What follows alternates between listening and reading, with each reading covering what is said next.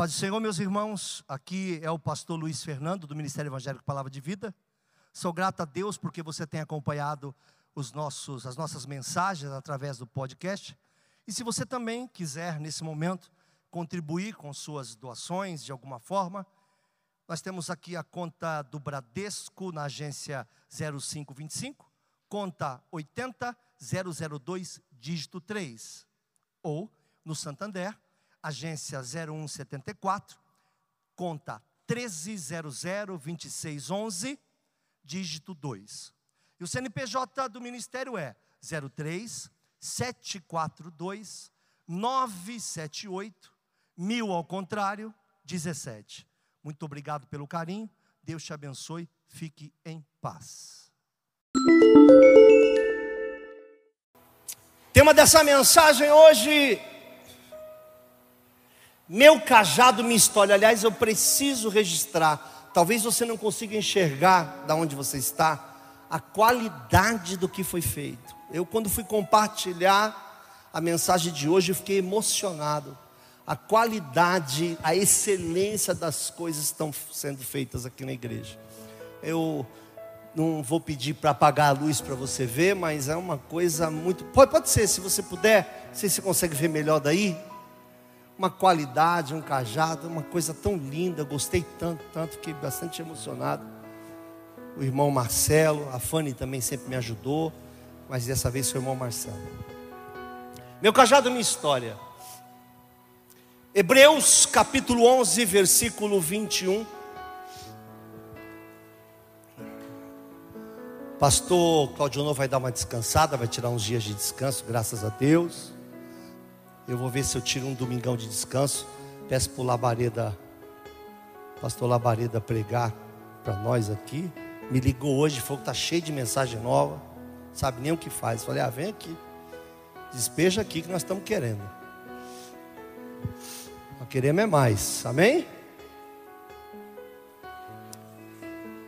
Pela fé, Jacó, próximo da morte, abençoou cada um dos filhos de José e adorou encostado na ponta do seu cajado, bordão ou vara. Havia um mistério muito grande com o cajado, além da função do uso do pastor, né, com aquele ganchinho na ponta para puxar o animal, ele tinha funções que extrapolavam o normal. Se você entrar comigo em Salmo 23, versículo 4, se possível for, para mim fazer a introdução do que quero. Gente, para quem não sabe, sabe que eu acho que eu nunca falei isso?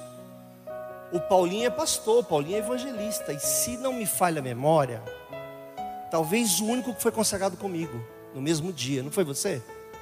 Foi nós dois consagrados no mesmo dia, né? Glória a Deus. Precisava falar isso para a igreja. Ainda que eu andasse pelo vale da sombra da morte, não temeria mal algum, porque tu estás comigo. Tua vara e teu cajado me consolam. Por que, que um cajado consola? Cajado tem cara de quem consola?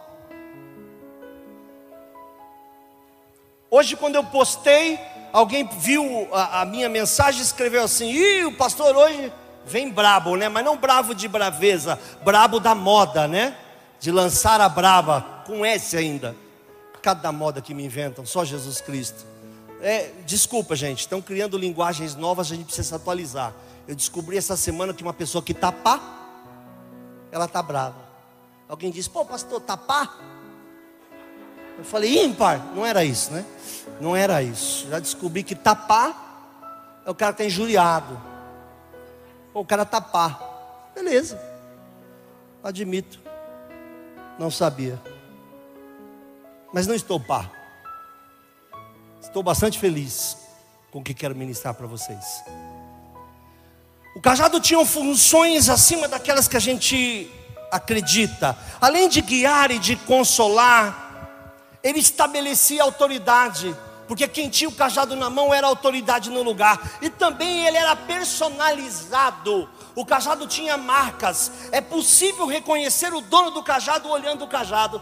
Tem textos que falam sobre isso, eu não terei tempo. O mais famoso, talvez, de Judá e de Tamar, quando na verdade ele se deita com ela, e porque ele devia para ela em forma de pagamento, ele pede o cajado. Quando descobrem que ela está grávida, vem para matá-la, porque ela é adúltera. Ela diz: Estou grávida do dono desse cajado. Tinha marcas, o cajado era como um anel, era como um selo, cada um tinha o seu virou até uma, uma questão de costume, uma questão de hábito, de usar como quem usa um relógio, de usar como quem usa um celular. E pasme, o cajado também era agenda.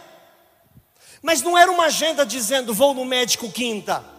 Eram marcas, alguns usavam para marcar a quantidade de animais que tinham, mas muitos usavam como memorial. As coisas importantes que passavam na sua vida eram escritas e descritas no seu cajado.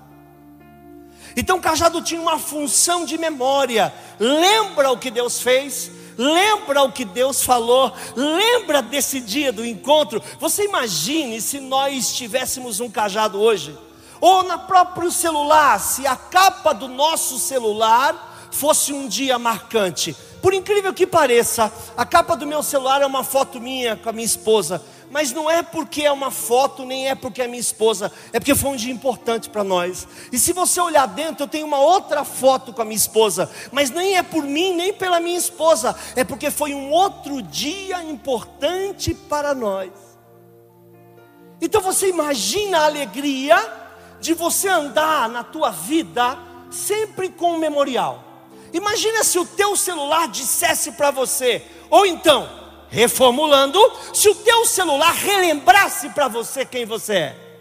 Se toda vez que você tivesse caído, o teu celular dissesse: "Te levanta, porque Deus um dia disse que faria". Imagine se você tivesse acabado injuriado, deprimido, cansado, afligido e o teu celular te desse bom dia e, diz, e dissesse para você: "Levanta e anda, muito comprido é o teu caminho. Deus já falou, não desanima. Deus disse que vai fazer". E como foi ministrado no domingo, Deus está trabalhando. E não era que era. E não era que os muitos patriarcas e muitos homens de Deus usavam o cajado como memorial e escreviam nele momentos importantes. E eu quero descrever o cajado de Jacó em três fases. Mas quero fazer de uma forma que você se veja no cajado de Jacó. Que você lembre de você mesmo. Te faço uma pergunta: Lembra quando você se converteu? Lembra quando você pisou a primeira vez numa igreja? Lembra se alguém te trouxe ou quem te trouxe? Quem te batizou? Lembra de um culto qualquer onde o Senhor tenha te visitado?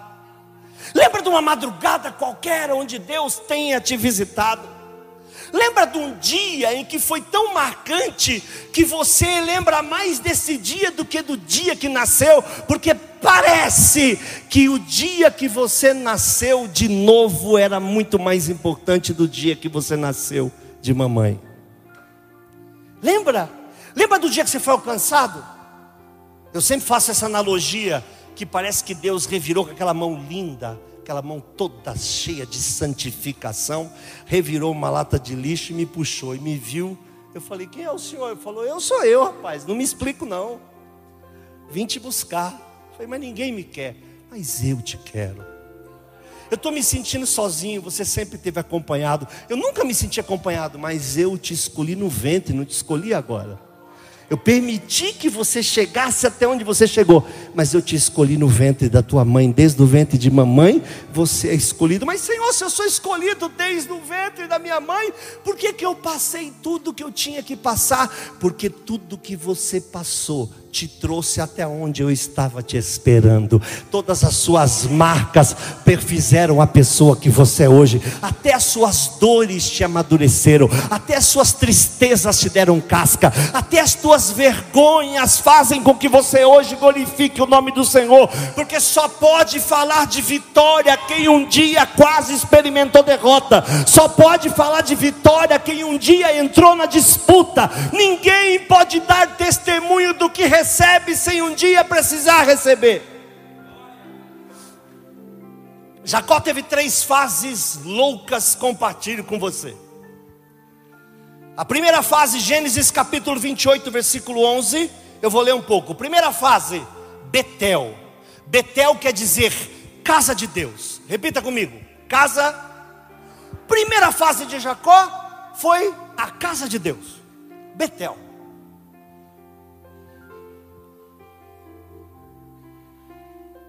Gênesis 28, versículo 11.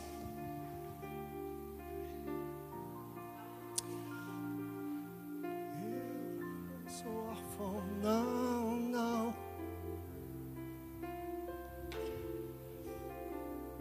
E chegou a um lugar onde passou a noite. Adoro esses textos, meu Deus. Porque já o sol era posto. Tomou uma pedra, uma das pedras daquele lugar, e pôs sobre travesseiro e deitou-se naquele lugar. Eu acho que eu ando mais sensível do que devia. Versículo 12.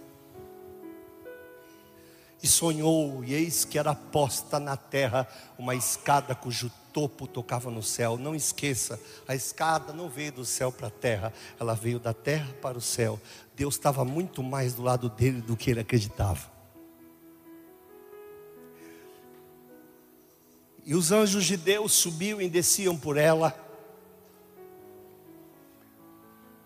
E eis que o Senhor estava em cima dela e disse: Eu sou o Senhor, o Deus de Abraão, teu pai, e o Deus de Isaac. Adoro esse texto, porque era para ele falar: Eu sou o Deus de Abraão e de Isaac, teu pai. Ele fala: Eu sou o Deus de Abraão, teu pai e Isaac. Ele não lembra que Isaac era o pai dele, para não lembrar de todos os erros que ele havia cometido naquele momento para que não sentisse que era um anjo vingador chegando. Ele respeita, então ele fala: Sou Deus de Abraão, teu pai. Eu sei que Deus se referia como pai a, a, até a quem não era filho de Abraão. Mas eu acho muito bonito esse texto que ele, deve, ele deveria ter dito: Sou Deus de Abraão e de Isaac, teu pai. Ele fala: Não, sou Deus de Abraão, teu pai e Isaac. Ele tinha acabado de trair Isaac. Traiu mais ou menos. Esta terra em que estás deitado, te darei a tua e a tua semente e a tua semente será como o pó da terra, e estender-se ao ocidente, ao oriente, ao norte, ao sul, e em ti, na tua semente, serão benditas todas as famílias da terra. Olha o tamanho dessa promessa, olha o tamanho disso. Falando não cabe na boca. Palavras não descrevem o tamanho dessa promessa. Versículo seguinte: E eis que estou contigo, sempre preguei isso, não quero falar sobre isso hoje. Eu tenho um tema. Eu vendi aqueles vídeos, aquelas fitas cassete com o tema sobre esse texto, devo ter vendido umas duas mil e doei ainda. Quero voltar a pregar essa mensagem aqui um dia. Eis que estou contigo, te guardarei por onde quer que fores, te farei tornar essa terra, porque eu não te deixarei, até que eu tenha feito tudo quanto eu tenho te prometido. Enquanto você tem promessa, Deus estará com você. Ah, mas você desviou, mas Deus vai trazer você de volta. Ah, mas eu me perdi por aí. Mas Deus vai trazer você de volta, porque Ele tem promessa com você. Bendito seja o nome do Senhor. Versículo 16. Eu, eu não consigo passar por aquele versículo sem me emocionar, mas não quero falar dele. Acordando, pois, Jacó do seu sono, disse: Na verdade, o Senhor está nesse lugar e eu não sabia. Continua. Então levantou-se Jacó pela manhã, de madrugada, tomou uma pedra que tinha posto sob cabeceira e pôs por coluna e derramou azeite em cima dela. Versículo 19.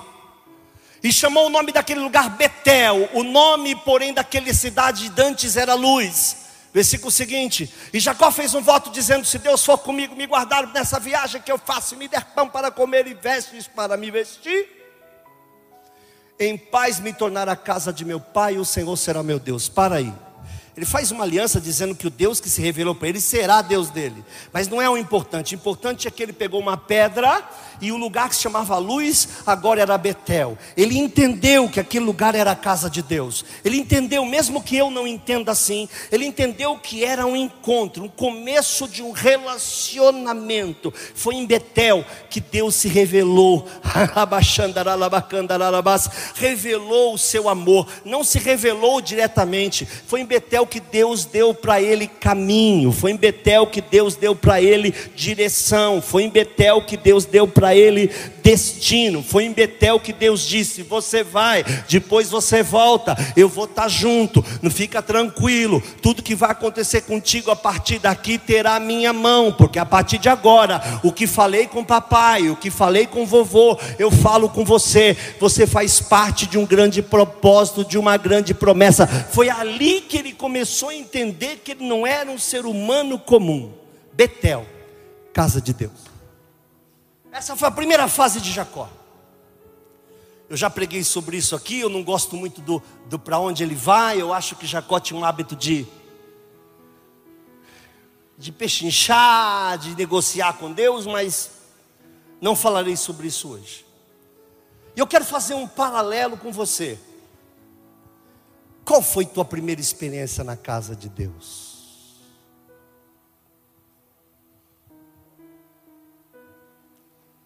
Está anotado no teu cajado? Rapaz, você tem história. Você pode não acreditar que tem história, mas você tem história, você tem marca.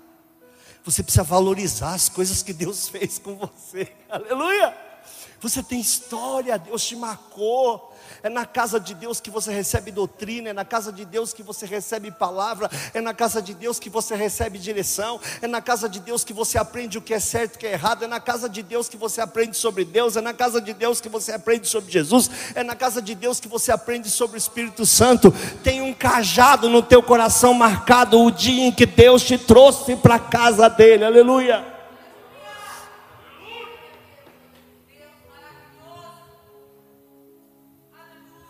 Na casa de Deus que você vê escada, sabe o que é isso? Sobrenatural. Ele falou: opa, tem uma escada aqui. Tem anjo subindo e descendo, nem conhecia anjo. Tem anjo subindo e descendo. Falou, tem alguém lá no meio do, to do topo. Lá do topo o chefe falou: Filhão, você está acabado, né? Você se sente um lixo porque você traiu tua família, você se sente nada. Ó, eu sou Deus do teu pai Abraão, sou Deus de Isaac. Eu vim dizer que eu sou teu Deus também. Eu não estou enxergando as tuas falhas, não, garoto. Eu vou te consertar.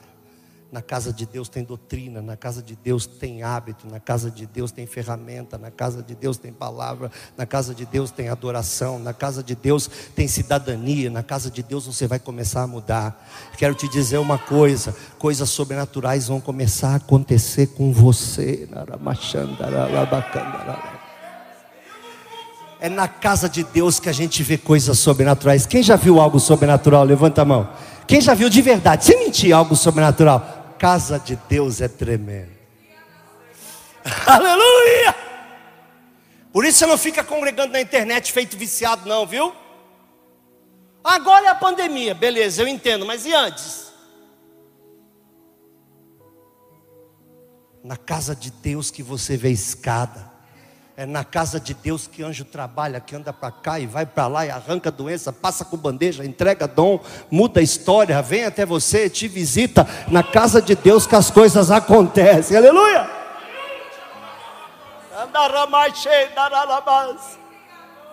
Aleluia! Quantos amam a casa de Deus? Eu queria que por um minuto, ainda que fosse um culto meio doido, por um minuto glorifique a Deus porque te trouxe a sua casa. Glorifique, exalte, exalte o Senhor. Glorifique por um minuto. Você podia estar em outro lugar, você podia não conhecer as maravilhas. Aleluia! Na casa de Deus você escutou testemunho, na casa de Deus você viu pessoas curadas, Na casa de Deus, Deus usou casais para mexer no teu casamento. Na casa de Deus, Deus edificou a vida do teu filho que estava perdido. E hoje está lá no culto de jovens adorando o Senhor. Foi na casa de Deus que ele largou a droga, foi na casa de Deus que ele sumiu da balada, foi na casa de Deus que ele largou aqueles amigos ruins e recebeu gente santificada no Senhor, com defeitos, mas no Senhor, glorificado seja o nome do Senhor.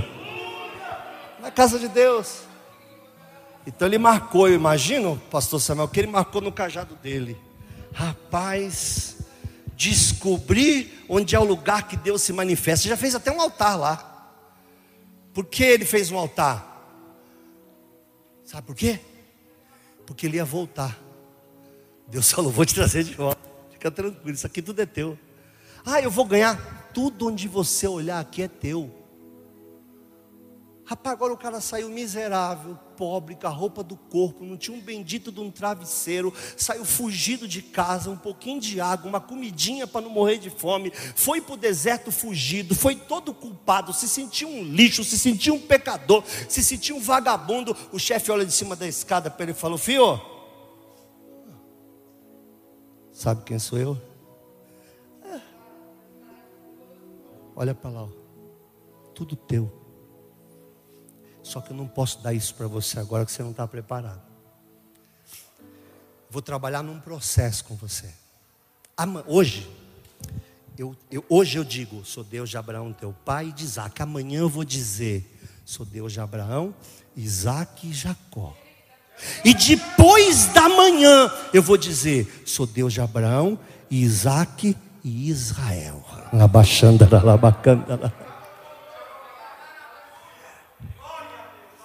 Imagina, toda vez que ele olhava o cajado dele, ele falava, rapaz, não sou, eu não estou largado não. Eu gosto dessas surpresas de Deus, sabe quando você entra numa, num lugar que você sente a pior das pessoas e vem Deus e te visita? Não existem pessoas melhores para Deus, não existem pessoas piores para Deus, meu irmão. O Senhor te ama. Ah, mas tu não sabe o que eu fiz, pastor. Já fez, está no mar de esquecimento. Zera, recomeça, vem de novo, volta para o lugar. Está aqui, adora, glorifica, enalteça. Deixa as coisas que passaram e abraça as que estão por vir, que são maravilhosas e eternas. A segunda fase da vida de Jacó Está em Gênesis 32, a partir do versículo 22. Chama-se Peniel. Peniel quer dizer via Deus, face a face com Deus. A primeira fase, casa de Deus. A segunda, face a face com Deus. Deixa eu te falar uma coisa, não leva mal não, mas é necessário evoluir, viu? Só a casa de Deus não resolve. Tem que se encontrar com o chefe. Necessário vos é nascer de novo. tem a fase de a da casa, mas tem a fase do encontro. Eu não sei se já chegou o teu encontro, só vou dizer para você que não é fácil. Vou tentar te explicar em algumas rápidas palavras. Levantou-se aquela mesma noite e tomou as suas duas mulheres e as suas duas servas. E os seus onze filhos, trabalhou a criança, hein? E passou o val de Jaboque tornou-os e fê-los passar ao ribeiro e fez passar tudo quanto tinha. Desculpa eu fazer isso, não é, eu tenho feito isso ultimamente mais do que eu gosto. Eu já quero pedir perdão, que eu acho que pastor que faz isso muito chato, chato serei. Fez passar tudo. Repita comigo. Ó, encontro com Deus não é com filhinho, viu? Não é com maridinho, não é com esposinha, não é com a ajuda do pastorzinho, não é com a ajuda da igrejinha. Encontro com Deus é sozinho. Ah, mas o meu carro, sozinho. Mas sabe o meu emprego, Senhor? Sozinho. Só tem encontro com Deus quando permite que as coisas passem à frente. Enquanto você estiver preso às coisas, não conhecerá essa pessoa. Para se encontrar com Deus é nu. Quando eu digo nu, eu não digo sem roupa, eu digo sem apego. Pode passar. Não, passa tudo. Tudo que eu tiver, passa. Se eu não voltar, vocês têm tudo aí. Para onde eu vou agora só pode ir eu. Então a gente quer ter encontro com Deus, mas quer trazer o carinha lá. A gente quer ter encontro com Deus, mas quer trazer o negocinho aqui. A gente quer ter encontro com Deus, mas quer puxar uma. Não, não, não. Deixa passar tudo. Tudo tem que passar à frente. Essas coisas não são mais importantes. As coisas velhas se passaram, tudo se fez novo. Deus não é contra coisas, mas esse momento é um momento de pessoas. É um encontro entre duas pessoas. Deus não está nem aí para as coisas que você tem ou que você quer. Isso para ele é a Bíblia diz que isso são demais coisas que serão acrescentadas. Tem momento na sua vida, ai meu marido, sabe? Porque o meu filhinho querida me leva mal não, nem marido, nem filhinho, nem esposinha. Passa tudo para o ribeiro, deixa do outro lado do ribeiro e espera. E fala para ele agora é eu e o Senhor. Tem coisas que a gente precisa resolver. Tem coisas que não dá para adiar mais. Eu estou vivendo, estou levando minha família para algum lugar, eu estou indo com o meu gado, estou indo com o meu dinheiro, estou indo com o meu recurso, estou indo com o meu canto, estou indo com o meu ministério, mas tem hora que eu tenho que deixar tudo passar e falar: olha, voltei. O senhor disse que ia me mandar voltar, voltei. Mas o senhor sabe que tem coisas que eu não mudei, e que eu só mudarei depois do encontro um trabalho de casais resolve 90%, 80% do seu casamento. Um, um discipulado, meu Deus, o que faz? Mas um encontro.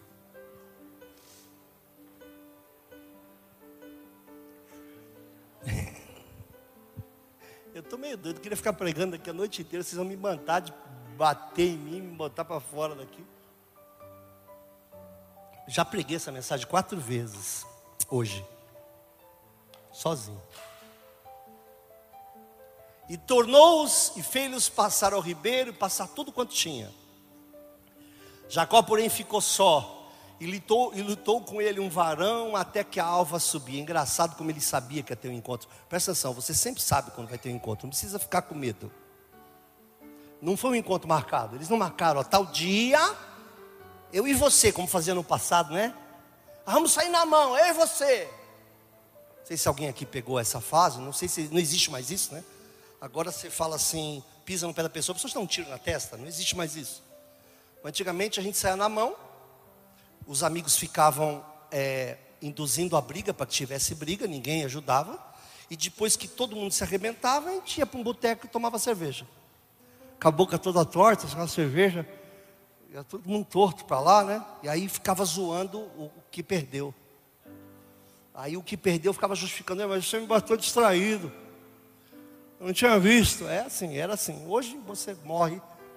Mas veja só. Vendo que não prevalecia contra ele, tocou a juntura da sua coxa. Eu não vou falar sobre isso que eu falei esses dias, tá? Ampassando. Toda a juntura de sua coxa, deslocou a juntura de sua coxa, Jacó lutando com ele. Continue, por favor. E disse, e disse: Qual é teu nome? Olha que legal, gente, que da hora. Deus sabia o propósito do encontro. E Deus sabia que Jacó sabia o propósito do encontro. Foi direto na ferida. Deus não dá volta, viu, meu irmão?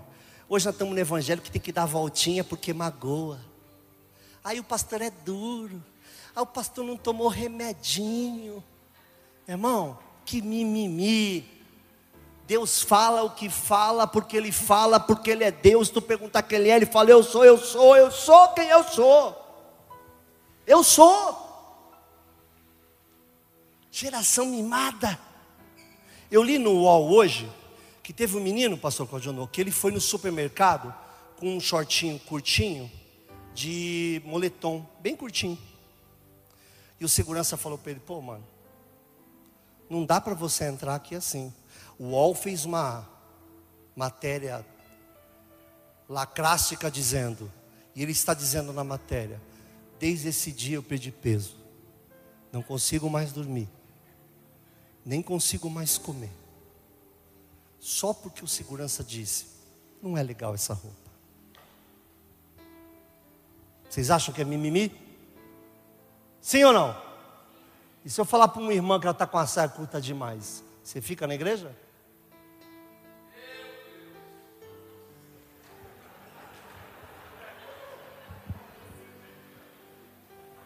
Bora voltar para o cajado?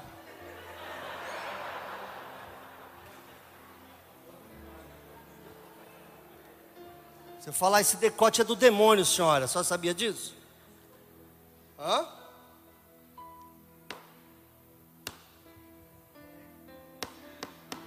Posso fazer isso? Está liberado?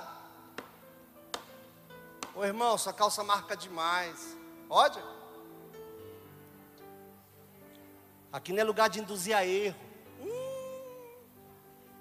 Se comer carne, fazer teu irmão pecar, não, não come carne. Pode? Podemos voltar a essa igreja? Ou continuamos fingindo que está tudo beleza? Para mim, eu sei quem eu sou diante de Deus.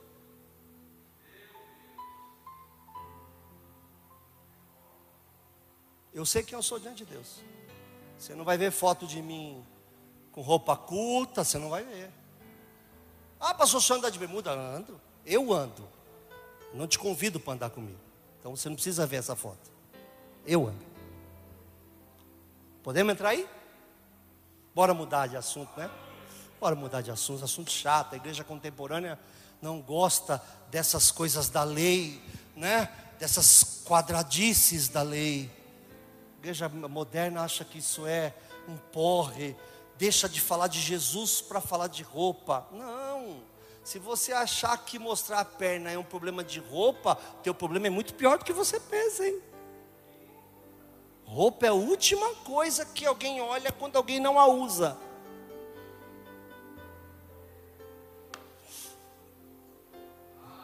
Vamos voltar para né? Aí estava uma briga, estava uma briga, uma briga lá.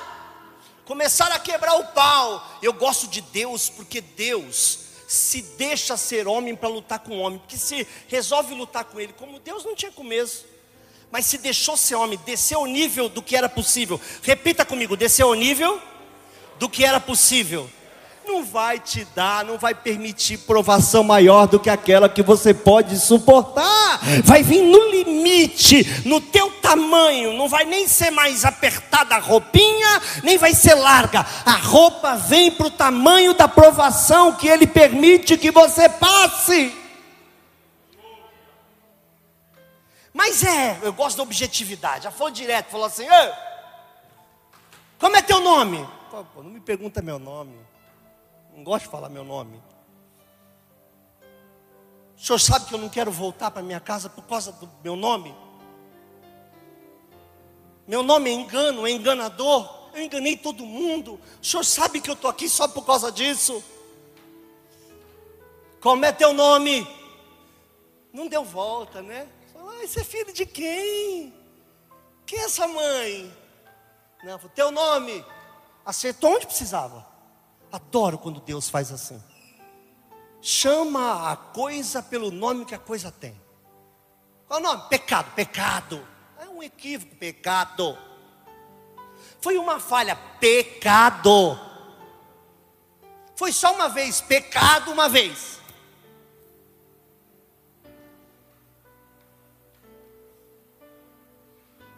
Silêncio, estamos falando em, línguas, agora há pouco aconteceu alguma coisa? Qual é seu nome? Vamos voltar, senão não sai daqui, vão me bater. Qual é seu nome? Ele disse Jacó. Só estou brigando por causa disso, Jacó. Versículo seguinte. Então disse: Não se chamarás mais o teu nome Jacó, mas Israel. Israel quer dizer príncipe, porque como príncipe lutaste com Deus e com os homens e prevaleceste. Bendito seja o nome do Senhor para todo sempre. Versículo seguinte. E Jacó lhe perguntou: Dá-me, peço saber o teu nome. E disse: Por que perguntas pelo meu nome? Ele quis devolver a pergunta: Rapaz, você sabe que eu sou.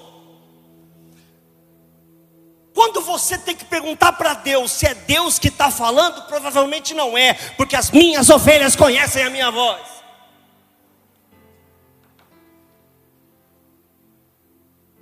E abençoou ali, versículo 30 e chamou Jacó o nome daquele lugar Peniel, porque dizia: Tenho visto Deus face a face, e minha alma foi salva. Bendito seja o nome do Senhor.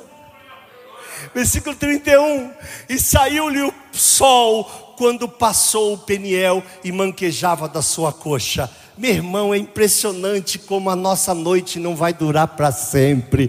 Você está vivendo uma noite, é uma luta, é uma briga, sabe por quê? Porque você se encontrou com Deus, e quando você se encontra com Deus, é luta, é briga, tem que rebater o eu, você não quer, aí você quer ir para a esquerda, Deus quer que você vá para a direita, é uma noite que não acaba, é duro se encontrar com Deus, que você fala, isso eu não quero mais, isso eu não faço mais, vou ter que abrir mão de fulano, vou ter que abrir mão daquele cara, meu Deus, miséria, vou ter que abrir mão dela, vou ter que abrir mão desse trabalho, vou ter que abrir mão disso, vou ter que abrir mão daquilo, é uma luta interior, é uma briga, você sai machucado muitas vezes porque dói, encontro com Deus dói, encontro com Deus machuca, Deus não te cobra nada, Ele apenas passa a ser tudo dentro de você, o Espírito Santo não fica te acusando, você apenas acorda e não sabe porquê, e se sente uma criança pondo o rosto para fora e fala: algo aconteceu comigo, porque eu não quero mais isso, não quero mais aquilo, nunca falaram isso para mim, eu quero adorar, eu quero chorar, eu quero falar em outras línguas, o nome disso. É encontro com Deus, Peniel, face a face com Deus, não basta só estar na casa de Deus, tem que evoluir dentro do teu memorial, tem que ter aquele dia em que você sai daqui com a certeza: hoje eu me encontrei com o Senhor, aleluia! Nem sempre sairá sorrindo, enquanto com Deus machuca, enquanto com Deus lapida, enquanto com Deus faz você lutar contra o seu próprio eu, não é fácil. Enquanto com Deus tira desejo. Olha, olha a bomba. Enquanto com Deus eu nunca. Vou repetir. Encontro com Deus eu nunca. O cara é o maior catador do mundo. E está na igreja. Está lá no cajado dele que ele chegou em Betel. Beleza, fica aí. Todo dia está com uma irmã diferente. Ah, ele é um homem de Deus. É não, irmã, está só em Betel.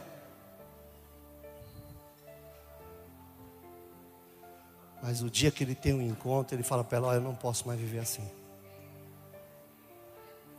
Às vezes a gente cobra das pessoas de nossa volta que elas tenham conosco a mesma honestidade que a gente tem com elas, mas na verdade, às vezes significa que eu estou em Peniel.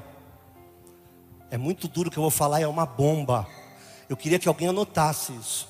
O problema, quando a gente quer se separar muitas vezes, que a gente não entende que é um jugo desigual. O que é jugo desigual? Um está em Peniel, outro está em Betel. Porque não passa junto. Você imagine vocês que ministram para casais poderem ministrar isso.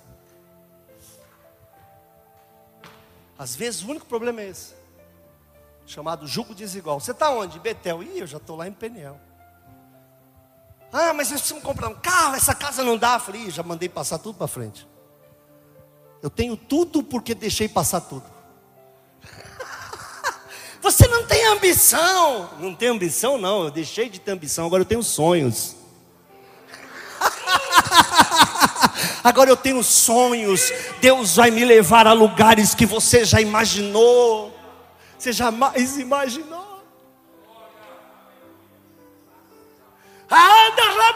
Agora, se os dois tiverem Peniel, segura o casal, hein, meu irmão? Aleluia! Segura o casal. Não é você parar dele porque ele não é crente. Ele é crente. Crente. Lá está escrito. Pô, fui lá. A mulher não tinha mão, tem mão. Viu o cara levantar da cadeira de roda. Está em Betel. Não é igual. Deus não tem obrigação de dividir. Não chama todo mundo para visitar junto, não. É cada um num estágio. Vocês estão juntos, mas não, apresent, não, não crescerão na mesma velocidade. Você não tiver esse senso, você nunca vai prosperar no Senhor.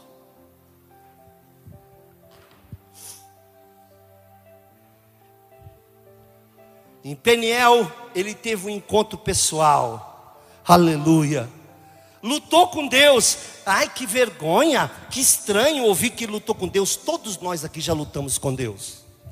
Todos nós, um dia o Espírito Santo falou assim: se abaixa. Se abaixar, Senhor, se eu pegar ele, eu quebro ele no meio. Deus falou: opa, Peniel, abaixa. Eu vou xingar porque eu vou tirar satisfação. Abaixa. Peniel, fase de Betel já foi, filho. Betel tem fofoca, a irmã fala da outra, não sei o quê, reclama de quem canta, ele não canta, não sabe tocar, isso tudo é Betel. Tá tudo aí. Não gosta que esse pregue, não gosta que aquele pregue, tudo lindo, Betel. Gosta daquela igreja, não gosta daquela, gosta daquele pastor, não gosta daquele. Betel. Só vê as coisas de baixo. Raso. Quem fica olhando para carteiro não entende nada de mensagem. Quem está em Peniel fica na porta esperando a mensagem. Não leva o carteiro para almoçar, não leva o carteiro para jantar, nem tem amizade com o carteiro. Ele só pega a carta e agradece ele abre como se fosse a última do dia, a última da vida. Sabe o que é isso? Peniel. Eu não consigo trabalhar com o pessoal do louvor, por quê? Porque você é de Betel, irmão. Não gosto de ser discipulado, Betel. Fica aí. Vai crescer não. Para crescer tem que dar um passo adiante. Qual é o passo? Lutar com Deus. lutar pela tua mudança. Eu vou mudar, Senhor, eu vou mudar. Senhor, eu vou aprender a baixar. Leva o desaforo para casa, ô oh, Betel. Tá doido esse negócio, hein? Comigo é na cara, Betel. Não deixa nem passar, Betel.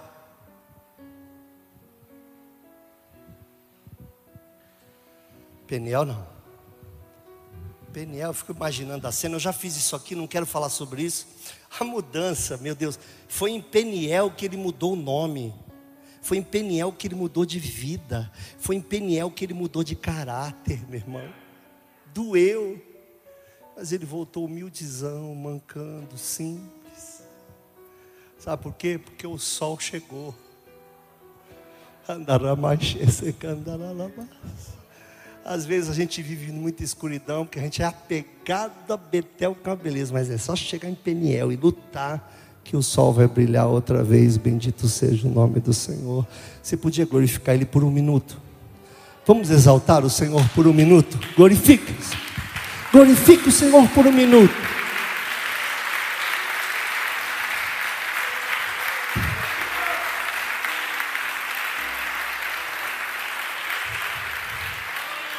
Aleluia. Até aquele momento ele dizia: Deus de Abraão e do meu pai Isaac, ou do meu pai Abraão e de Isaac. A partir desse dia, ele já dizia para todo mundo: Meu Deus. Você entende? Você tem gente, entende que congrega gente que diz assim: Deus vai fazer, e congrega gente no mesmo lugar que diz Deus é?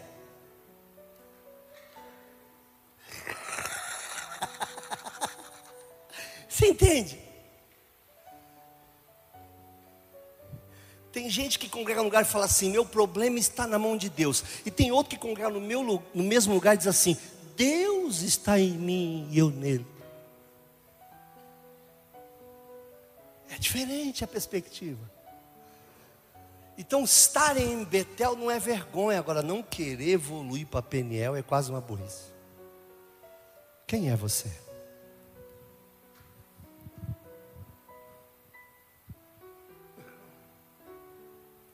Sem contar na perda do cajado, que eu nem vou pregar isso aqui. Perde autoridade, perde o símbolo, perde identidade. Uh, cajado ficou na porta do motel, cajado ficou não sei aonde. Ixi, culto tá bom demais. Cajado ficou na cachaçaria ali, o cajado ficou na boca de fumo. Cajado, cadê o cajado? Mas sobre isso eu não posso falar, viu?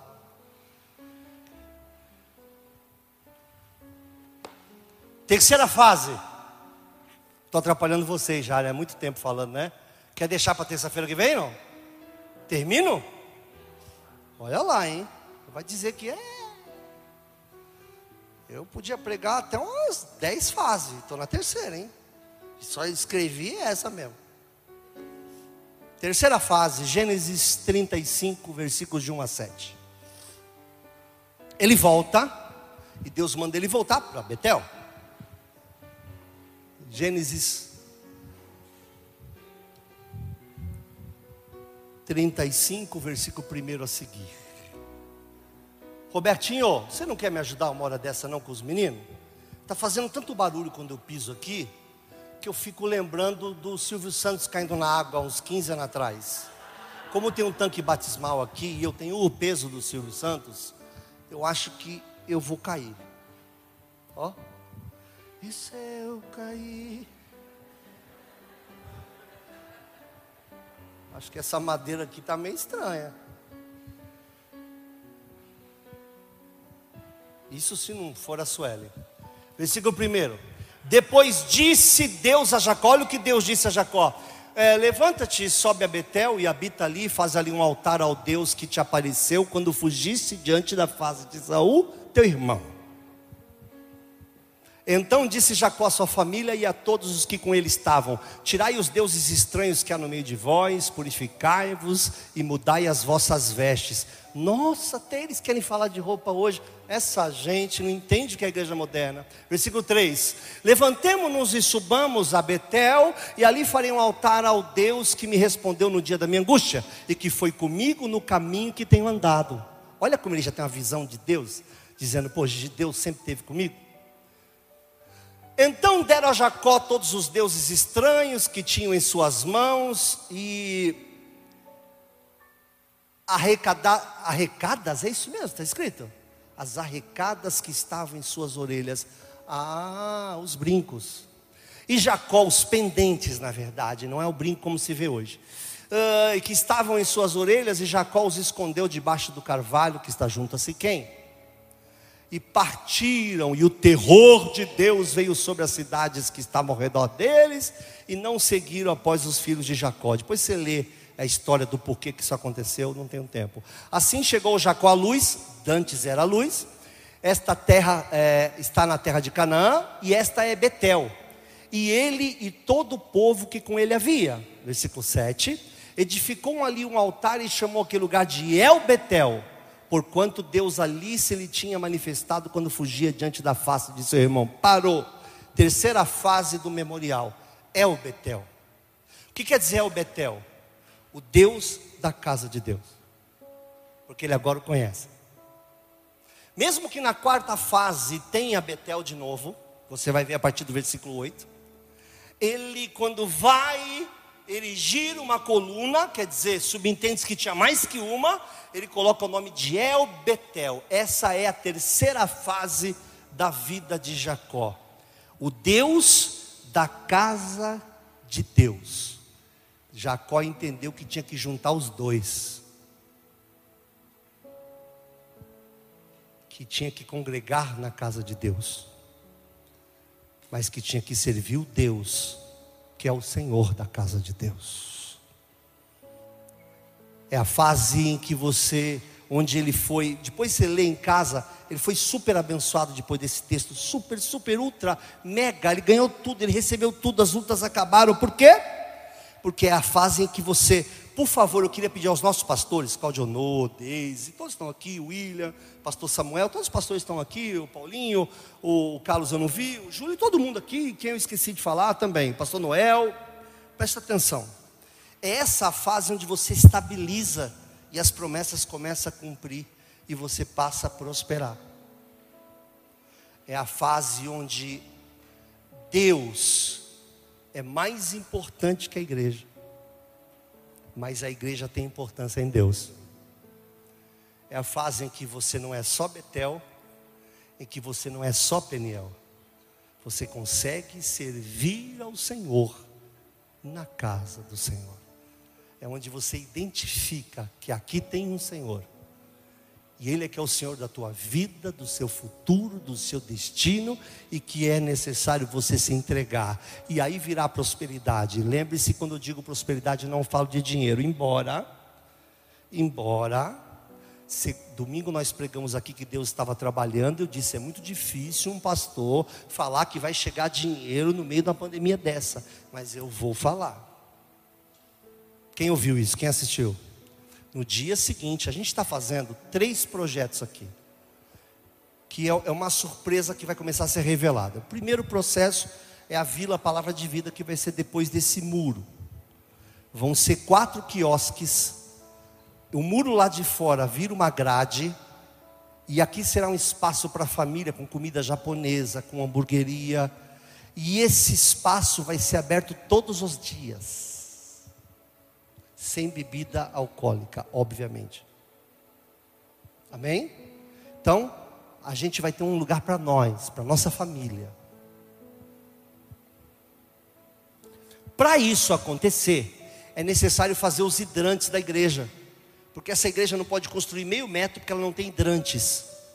Então nós convocamos o engenheiro, convocamos o projeto, Eu tive com ele aqui na segunda-feira, ontem, de manhã. E a gente estava viabilizando já o início dessa obra. À tarde entrou o dinheiro foi uma pessoa lá na porta e falou: Eu estava guardando esse dinheiro por um tempo e está aqui. A pessoa não tem ideia, mas lambeu o orçamento. Nós não vamos dever 10 centavos. Isso aconteceu um dia depois da ministração. Então, quando eu digo prosperidade, é que coisas sobrenaturais podem acontecer em todas as áreas da nossa vida. Bendito seja o nome do Senhor. A primeira fase, Betel terminam. A segunda fase, Peniel. E a terceira, El Betel, que é quando você se estabiliza. Porque a primeira fase você acha que trabalha para homens, na segunda fase você abandona os homens quer trabalhar só para Deus, na terceira fase você estabiliza, entende que o seu trabalho é para Deus, ainda que nós servimos uns aos outros. Quem entendeu o que está sendo ministrado? Então não sei qual é a tua fase, qual é a tua memória. Se você está em Betel, se você está em Peniel, você já está em El Betel. O Deus da casa de Deus. Ao nome dele, toda honra, toda glória toda adoração para tudo sempre. Bendito seja o nome do Senhor. Nós o servimos como servos de orelha furada. Nós nos entregamos para te servir. Se é nesse lugar, te serviremos nesse lugar como se fosse a nossa própria casa. É quando eu passo a ter responsabilidade com o lugar. Eu não sento na cadeira, eu sou a cadeira. Eu não congrego lá na Batista, eu não congrego na Peniel, eu não congrego na palavra de vida. Eu sou a Batista, eu sou a palavra de vida. Esta não é a cadeira que eu me assento, esta é a cadeira em que eu vivo. Isso aqui é extensão da minha casa, porque nessa casa não é por causa de homens nem de pastores, mas é porque nesta casa tem o Senhor Senhor, El Betel, o Deus da casa de Deus. Aqui nós servimos a Deus Pai, Filho e Espírito Santo, e não uma estrutura humana. Entendemos que para servir esses três é necessário fazer coisas humanas. A fase da rebelião acabou, a fase de não entender a identidade acabou. Agora, quando eu entro aqui, eu não entro porque eu preciso mexer no som eu não entro porque eu sou o cara que filma, eu não entro porque eu sou o cara que pega, eu não entro porque eu sou o porteiro, eu entro em El Betel, é a casa de Deus e ela tem Senhor, e eu vim servir ao Senhor nesse lugar. Sirva ao Senhor nesta casa, meu irmão, se estabiliza, veja os seus filhos crescerem, veja os filhos dos seus filhos, vejam a tua mulher como videira roda da tua mesa. Veja a prosperidade de Deus chegando verdadeiramente sobre você.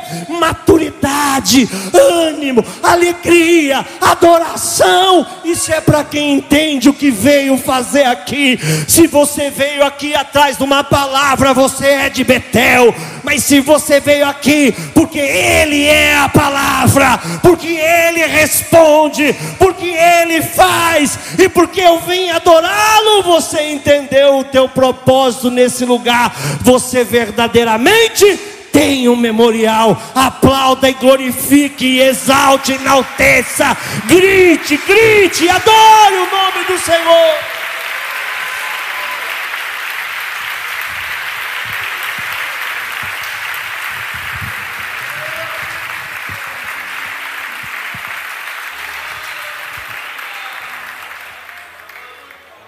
Na fase de Betel, ele disse: Senhor, Labão fica roubando meu salário.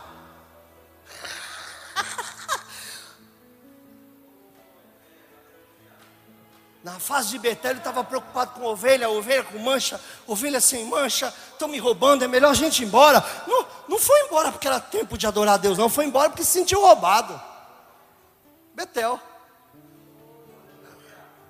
Tudo vê, nada enxerga. Betel. Quem está em Betel nem se sente pertencendo, não tem sentido de pertencimento. Ele pega aqui um cultinho aqui, pega um cultinho ali, pega um cultinho lá e não é de lugar nenhum. Quero que vocês olhem em volta, tá vendo essas paredes aí? Tá cheio de nome aí, rapaz. Um deixou a unha, outro deixou a, a oferta da viúva, outro deixou um carro. Teve gente que doou carro. Eu deixei minha casa aí. Eu pertenço. Eu, quando venho pregar aqui, eu, eu me sinto parte desse lugar. Isso não é meu emprego, não é meu serviço, não é minha fonte de renda, não é minha fonte política. Isso aqui é a casa de Deus e há um Senhor nessa casa, e não sou eu. E a Ele toda adoração, bendito seja o nome do Senhor. Na primeira fase, ele estava uma brigaiada falando com a mulher dele, você vê, muda meu salário toda hora, muda meu salário toda hora. Ele vai embora, o homem vem atrás para matar, Deus vem até o homem e fala, não, toca nele, deixa ele embora. Chegou o tempo dele ir embora. Aí quando ele chega em Peniel, ele fala assim, ah, pode passar tudo. Vocês vão embora. Quer ficar com pão, mas não quero ficar com nada. Passa. Em Penel as coisas já não são tão importantes. Quando você se encontra com Ele, irmão, eu não sei, eu não, eu não sei descrever isso porque eu sou fraco, mas quando você encontra com Ele, é o dia mais perfeito. Não tem nascimento, não tem batismo, não tem batismo com o Espírito Santo, não tem dom espiritual, não tem nada. Ah, mas eu fui curado de câncer e estava morrendo. Nada. Não, mas eu. Nada. Quando você se encontra com Ele.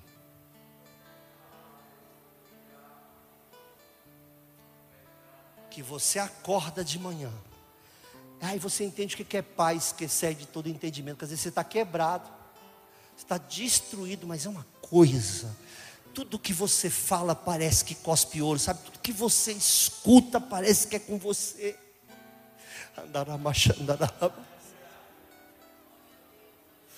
Tudo você adora, tudo você quer consertar o mundo, porque o mundo dele está dentro de você.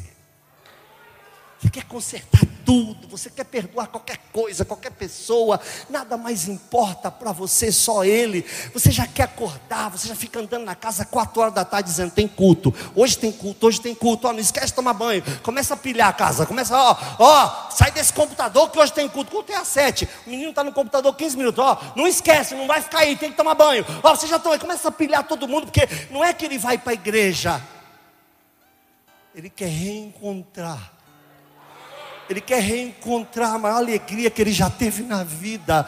Não se compara a casamento, não se compara a coisa nenhuma. Eu entendo que você queira casar. Eu entendo, meu sonho é casar. Eu entendo, meu irmão. Coloca o teu sonho na mão do Senhor. Se casa com o Senhor e o marido que vier, ele já vem diferente. Ele já vem com uma mulher feliz, decidida, abençoada. Aleluia! Primeira fase ele queria ir embora, brigou por causa de dinheiro. Na segunda ele falou: pode passar todo mundo. Passa todo mundo. Passa. Já não é tão importante. Ah, eu estou falando contra recurso? Não. Eu estou dizendo que sabe as pessoas que mais recebem recurso do céu? São as que menos se importam com isso. Escute o que eu estou falando. Quem só vê essas coisas, quase nunca recebe essas coisas. Todo mundo que só vê a terra está duro. Pode ver. Aí tem aquele moleque meio bobinho que só quer adorar, só quer chorar, quer pular no meio do culto. Aí o moleque vai contar testemunho. Ah, fui lá na minha conta. Tinha tanto. Nem precisa do dinheiro. É que não é uma questão de precisar, Deus sustenta, é uma questão de entender quem Ele é, o que, que nós vamos fazer aqui essa terça-feira. A gente veio aqui, El Betel, o Senhor dessa casa, o Deus da casa, aleluia, o Deus da casa de Deus está aqui, bendito seja o nome do Senhor, e Ele estando aqui, Ele te cura, Ele te liberta, Ele te abençoa, Ele te visita. Você tem que ter memória, lembra do que Ele já fez por você, lembra das coisas que Ele já interviu na tua vida. A depressão não vai chegar mais em você, essa tristeza profunda que nunca acaba, não é falta de amigo, é falta de conhecer Peniel, é falta de estar face a face com Ele, aleluia saiu todo destruído do encontro. Eita luta que não acabava. Quanto tempo durou? Uma noite. Quando o sol chegou, o anjo falou: Olha, tenho que ir. Deixei você brigar, hein? Podia ter te matado no primeiro minuto. Deixei você sair na mão comigo a noite inteira. Mas antes de eu ir embora, eu vou fazer uma marquinha no teu cajado. Posso? Pode. Aí Jacó deve ter dado cajado para ele marcar, né? Aí ele tocou na coxa. Falou, agora você vai precisar do cajado para andar. agora, a partir de hoje, meu irmão, vai precisar do cajado para andar. Ande, meus irmãos, ostentando o seu memorial. Acorde de manhã dizendo: Ele me salvou, Ele me libertou, Ele me curou, Ele me deu vida e abundância. Eu estou dizendo que isso é cura para depressão? Não. Eu estou dizendo que a tristeza não chega, porque você está cheio da alegria do Senhor. Ah, eu não tenho nada na geladeira, mas quem é Deus? Quem é essa geladeira para afrontar o exército do Deus vivo?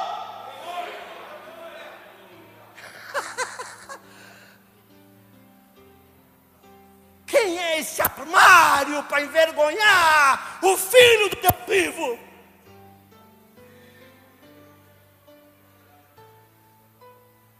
Quem é a escassez? Escuta, desemprego. Sabe com quem você está lidando? Se Deus não me der o emprego, Ele se dará para mim. Se Deus não me der um emprego novo, ele vai mandar na minha porta todos os dias, porque eu não estou sentado de bobeira. Eu me encontrei com Ele, Ele me tem como filho. Não é de bobeira, meu irmão.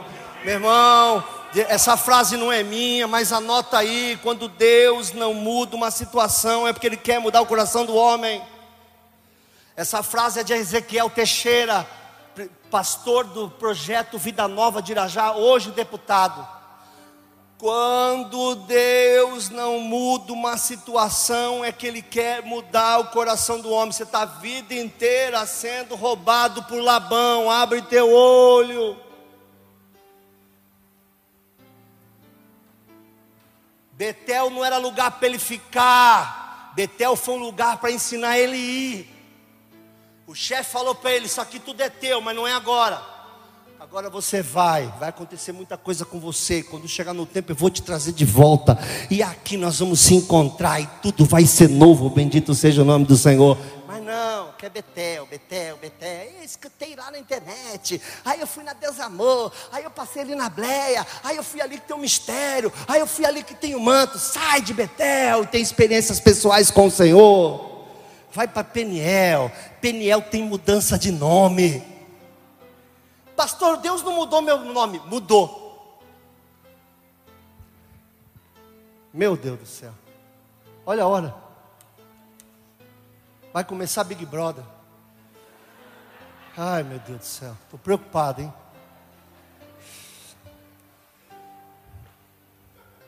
Fiquei preocupado agora. Ei, presta atenção. Deus mudou o teu nome. Porque antes de a gente conhecer o Senhor, a gente tinha um adjetivo ligado ao nosso nome. Todas as pessoas que aqui estão sentadas, inclusive eu, tínhamos um adjetivo. Eu era chamado de Febem, porque eu roubava, sem usar arma, era só.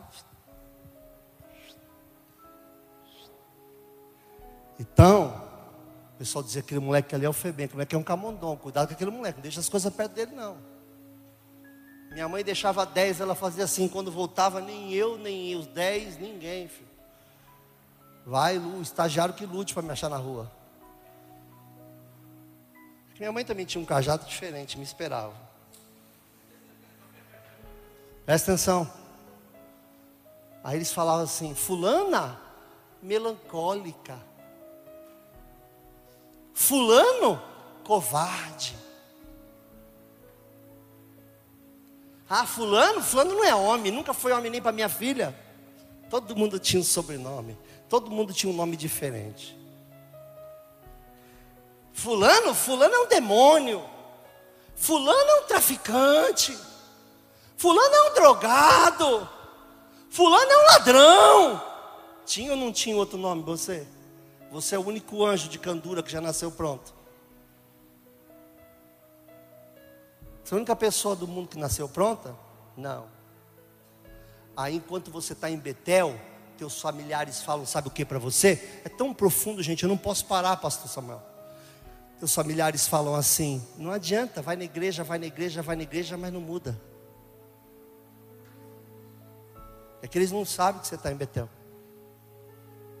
Ainda dorme com cabecinha em pedra. Não tem sono pacífico. Ainda está começando a entender como é que funciona. Não sei para que vai na igreja. Só fala palavrão. E quando você vê que a igreja fica em silêncio assim, é que nós não estamos errando uma, hein? Diz que é crente, mas grita igual uma louca. Está o dia inteiro gritando aí. É louca. Ser crente assim, é bom saber a igreja que ela vai, que é para a gente não passar na porta. Mas aí você chega a Peniel. E aí você começa a frequentar os mesmos lugares e as pessoas começam a falar assim. Veja se você já passou por isso. Ah, pastor, como é que eu sei se eu nasci de novo? Vou te dizer agora. Você está diferente. Ai, eu vou te falar uma coisa estranha, mas eu converso com você, me dá uma paz. Ah, você está menos agitado, né? Engraçado, você. Você quando chega alegra o ambiente.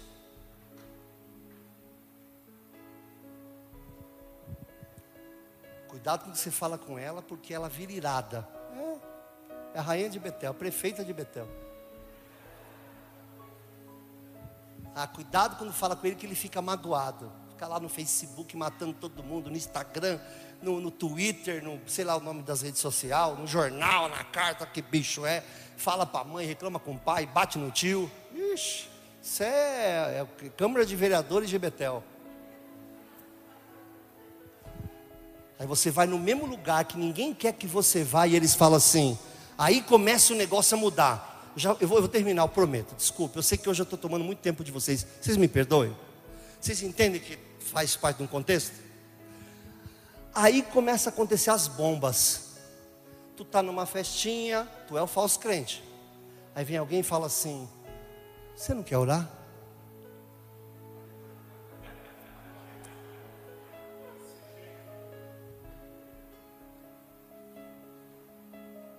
Natal. A mãe não quer falar com você que você não sai de Betel, vai para a igreja quer matar ela. Aí chega um dia que você está saindo, mamãe fala: Filho, ora para mim. Ela viu, mãe sempre vê. Até as mães mais doidas acabam vendo. Mãe vê. Aí vem teu patrão e rapaz, a gente não está conseguindo sobreviver aqui não. Tu não quer? Queria te mandar embora, porque você é um falso crente. Você não quer orar por nós, não? Vamos ficar de pé, vamos terminar, porque eu já falei demais.